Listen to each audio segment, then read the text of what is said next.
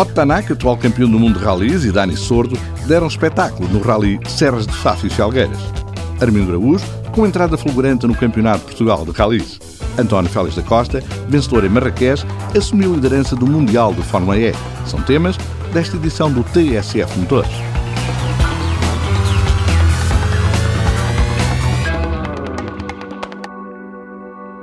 Com cheirinha mundial, arrancou a temporada nacional de rallies, espetáculo de elevado nível ao longo de dois dias, nas classificativas, em piso de terra, do Rally Serras de Faf e Felgueiras. Largos milhares de espectadores, com forte presença espanhola, confirmaram a enorme popularidade dos rallies.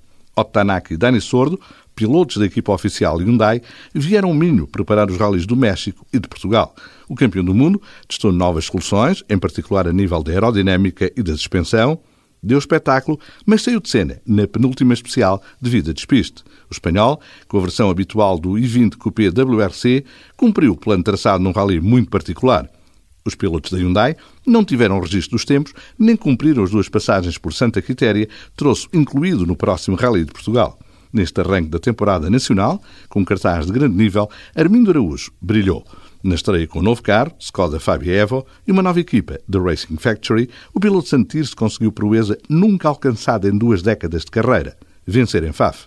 Travou duelo animado com Nicolai Griazin e Hyundai 20 R5, Ambos tiveram em nível superior aos adversários mais diretos, mas o piloto nortenho assumiu como prioridade a conquista do máximo de pontos para o Campeonato de Portugal. O segundo lugar absoluto, consolidado na metade inicial da segunda etapa, correspondia ao triunfo em termos nacionais. Na penúltima classificativa, o russo despistou-se e Hermínio Araújo ficou com a vitória na mão. O triunfo na Power Stage foi a cereja no topo do bolo. Valeu três pontos bónus.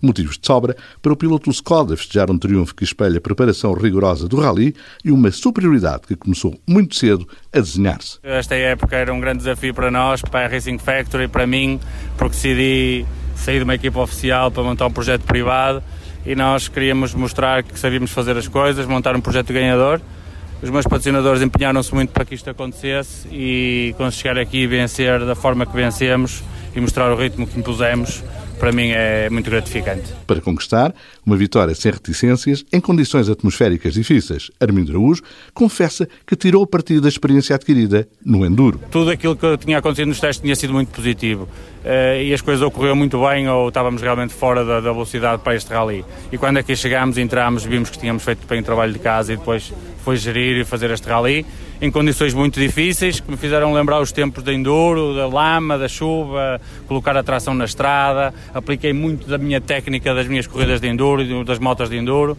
e acho que o resultado está à vista. Um triunfo que abre boas perspectivas para a luta com uma oposição de respeito. A concorrência está muito forte. Imagino que agora também se vão preparar ainda melhor para a próxima corrida. Nós fizemos o nosso trabalho, iremos fazer o trabalho para a próxima. Nesta correu bem e temos a vitória, temos muitos pontos era a forma como eu queria entrar no campeonato. Para Bruno Magalhães, o começo da época não foi o mais desejado. O piloto do time Hyundai Portugal alcançou o segundo lugar na última classificativa, sentiu muitas dificuldades e nunca revelou andamento para discutir o triunfo. A chuva acabou por ser uma benção. Com o piso seco e terra solta não conseguimos ter tração.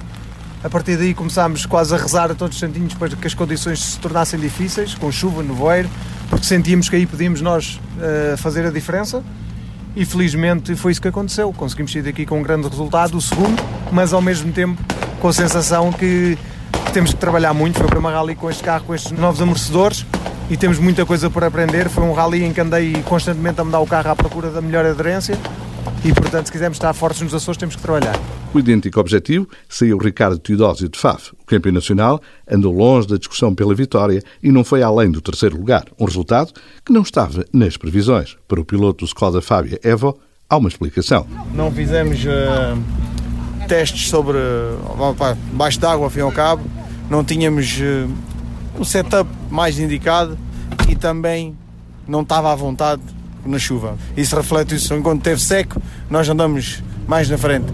Quando molhou, quando choveu, nós não conseguimos ir mais. Apanhamos uns sustos muito grandes e chegamos a um ponto e decidimos: está bom assim, vamos tentar levar o carro até o fim, vamos tentar manter o segundo, mas o Bruno conseguiu ser mais forte. Ricardo Teodósio e o desportivismo de um verdadeiro campeão. Na quarta posição, terminou outro dos candidatos ao título, José Pedro Fontes, Citroën C3, esteve abaixo do que se esperava. Boa nota para Miguel Correia, estreia positiva com o Skoda Fábia, quinto lugar em termos de campeonato, após o belo renido com Manuel Castro, igualmente em Skoda Fábia.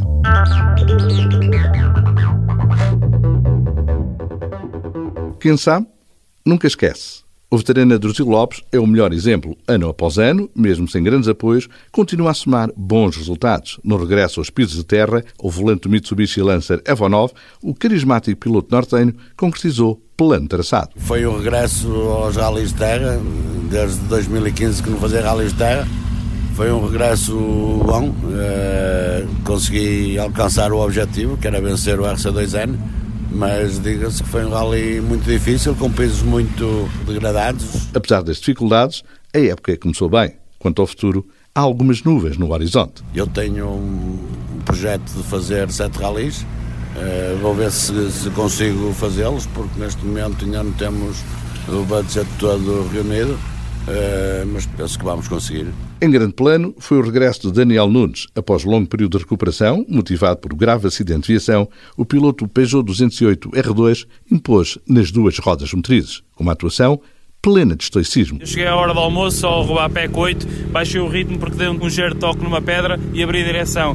E depois, em virtude ao meu cansaço físico, derivado ainda às lesões, e comecei a, a, baixar o ritmo, a quebrar o ritmo, mas depois da assistência vi que o carro ficou operacional e vi que a malta estava com incentivo e que o sonho deles era levar daqui uma vitória e assim está concretizado primeiro rally da temporada confirmou as expectativas. O Campeonato de Portugal promete nível elevado de competitividade. Para Armindo Araújo, candeia que vai à frente, alumia duas vezes.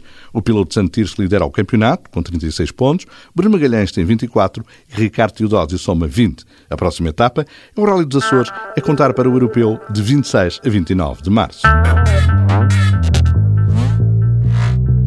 Dos rallies para os circuitos e para a Fórmula E. No traçado marroquino de Marrakech, António Félix da Costa estreou-se a ganhar pela DS, terceira vitória nesta fórmula, e subiu à liderança do Mundial num dia para recordar. Pole position e vitória, que dia incrível. Foi uma corrida muito difícil, houve uma, uma grande parte de estratégia que teve de ser jogada aqui, ir atrás do outro carro faz um grande efeito, então houve ali uma altura que tive que, que me comprometer a deixar passar o Gunter e usei-o e funcionou na perfeição. O segundo ataque mode foi usado na altura certa e muito contente. Obrigado à equipa, obrigado a todos, mais uma vez fan boost, incrível. Vamos continuar, vamos levar isto para Portugal. Vamos! António Félix da Costa, determinado em continuar no topo da Fórmula E.